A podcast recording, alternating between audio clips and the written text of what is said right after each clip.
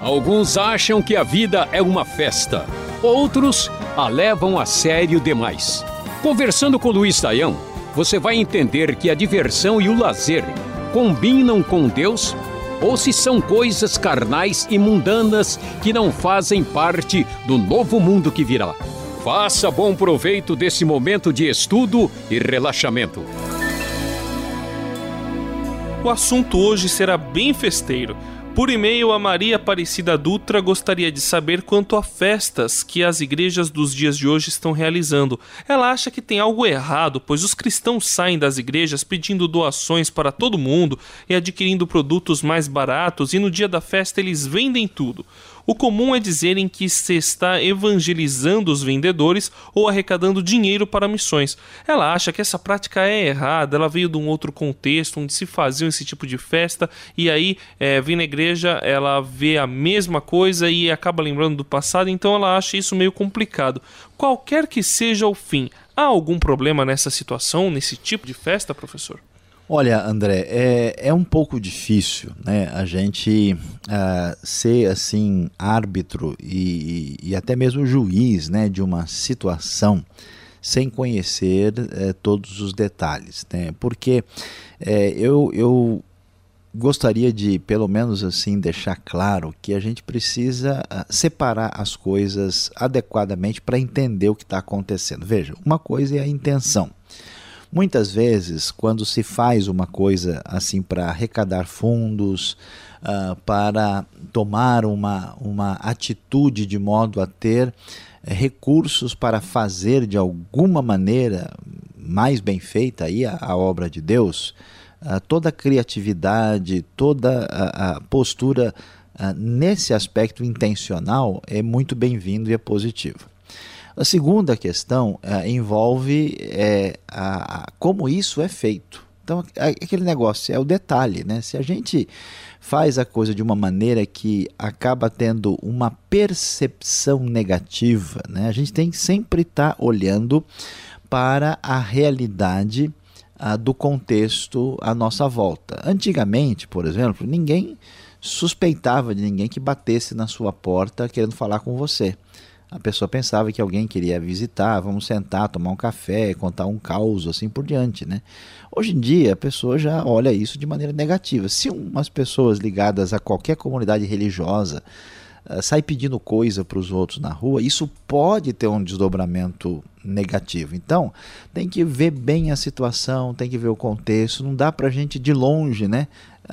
Perceber tudo que está acontecendo. Então, a execução da intenção precisa passar por reflexão e uma avaliação de diversas pessoas para ver se essa atitude ela é realmente sensata. E o terceiro aspecto, que é o mais importante nessa história, é o que a gente faz com aquilo que foi adquirido. Aí é necessário muita transparência e uma atitude da mais adequada possível na hora de fazer o gerenciamento dos recursos.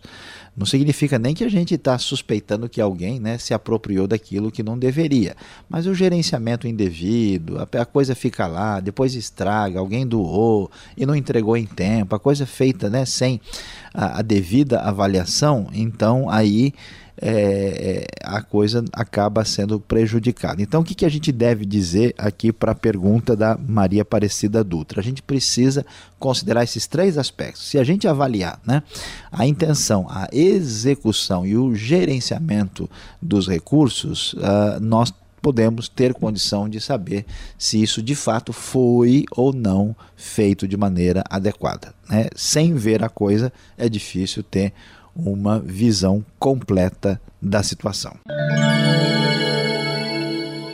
O Aiden gostaria de saber sobre os símbolos natalinos, como árvore de Natal e Papai Noel. Eles deveriam estar em nossas igrejas, uma vez que são estranhos à Bíblia, professor? Olha, André, o Aiden tem razão. Uh, de fato, uh, uma boa parte dos símbolos natalinos que nós conhecemos, como árvore de Natal, Papai Noel, guirlandas uh, e outras coisas mais, não são assim referências da Escritura. Você não vai encontrar Papai Noel na Bíblia, nem tem árvore de Natal, nada disso. Né? Esses símbolos, de fato, têm outras origens.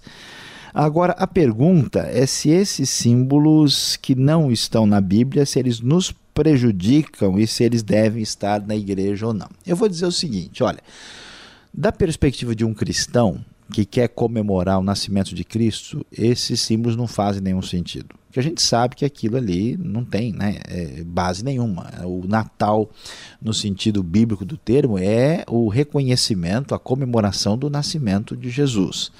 Agora, a pergunta é: esses símbolos nos prejudicam ou não? Pois é, aí é uma questão um pouquinho mais complicada para a gente pensar. Algumas pessoas têm receio de fato, ó, se esse negócio tem alguma origem que não está ligado com coisas cristãs, então isso deve ser rejeitado. Deve ser uh, considerado um grande problema. Agora, não necessariamente, porque alguns símbolos eles estão diretamente associados ao mal, mas outros símbolos eles se tornaram simplesmente uma referência da cultura. Né? A gente simplesmente, é, é, quando a pessoa vai pedir carona, ele faz um sinal com o dedo, né? mostrando assim que ele quer carona. Aquilo é, é bíblico ou não é bíblico? É aceitável ou não aceitável? Como é que a gente lida? Né? Eu acho um problema esses símbolos porque eles acabam, vamos dizer, dando um, um tom muito comercial para a época de Natal né? e acabam assim distraindo a atenção das pessoas, em vez deles pensarem sobre Cristo e a encarnação, eles acabam dividindo a atenção. Mas se uma comunidade é, utiliza a, a um símbolo desses num sentido de estar tá ali né, relacionada com a comunidade não cristã à sua volta e usa isso para convidar as pessoas para ouvir o evangelho, não há problema nenhum. Paulo, por exemplo, não teve nenhum problema de entrar num templo pagão, né, cheio de estátuas de deuses, inclusive despidos, né, e chega lá e ele fala: Olha, é sobre esse altar aqui de vocês que está Deus desconhecido que eu vim falar. Então, se Paulo tivesse um Papai Noel na mão ou qualquer outra coisa parecida, e alguém é, percebesse que isso serviria de ponte para falar de Cristo, ele usaria, assim como ele usou, a, a um, um panteão de deuses gregos pagãos para falar do Evangelho. Agora, uma pessoa cristã que coloca essas coisas em primeiro plano e acha que de fato isso é o que importa no contexto de Natal, de fato ela está precisando reler o Novo Testamento. O Pedro de São Luís no Maranhão é mais radical. Entende que quem tem o Espírito de Deus compreende bem as Escrituras Sagradas e não se deixa iludir com datas comemorativas. E aí ele não fala só do Natal, não, ele fala de Dia dos Pais, Dia das Mães, Dia das Crianças. Ele entende que essas datas são uma estratégia do diabo para explorar a fé emotiva das pessoas, já que muitas delas vieram do paganismo.